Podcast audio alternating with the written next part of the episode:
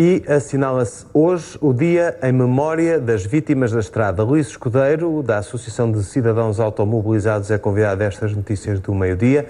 Muito bom dia, bem-vindo. Bom dia. Luís, e vou começar por um número astronomicamente trágico, assumo o que digo, 400 mortos e no ano não acabou nas estradas portuguesas este ano.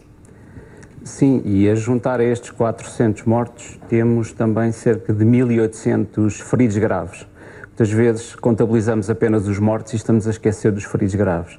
E muitos deles com sequelas muito graves.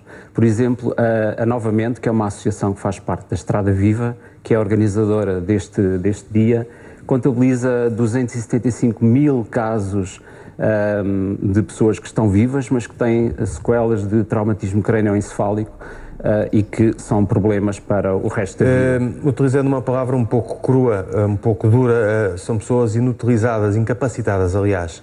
estas 275 mil são pessoas que, de, de alguma forma, ficam incapacitadas para a vida na sequência de acidentes rodoviários, é isso que está a dizer?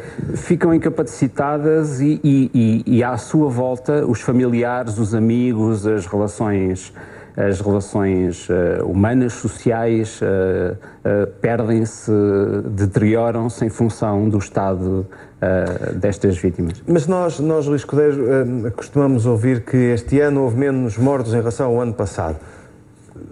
Pode-se diminuir o número de mortos?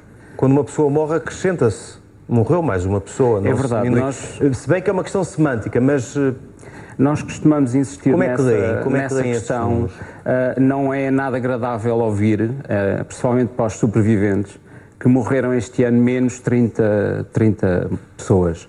Porque, na verdade, uh, o número que referiu é que já morreram 400. Esse é que é o fator fundamental.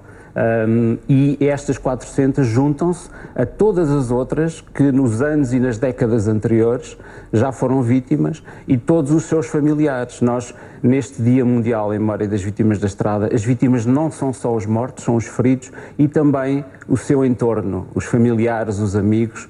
Uh, todo o problema social gerado à volta Portanto, desta choca-vos choca choca ouvir que houve menos X mortos que o ano passado. Uh, deveríamos ouvir houve X mortos. Ponto. Exatamente. Porque muitas vezes há aqui uma tentativa de leitura política ou técnica por parte das autoridades que é dizer, ok, morreram menos 30 pessoas uh, por causa de, de em, em, função daquilo que nós fizemos. E muitas vezes não há uma relação direta, até porque muito pouco se faz em Portugal.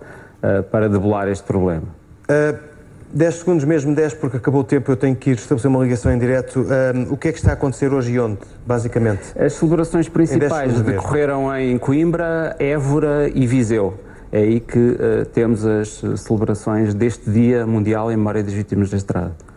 E vai terminar às 6 da tarde, encerramento do evento com bênção do Jardim das Flores. Muito obrigado então, uh, Luís Escudeiro, muito obrigado.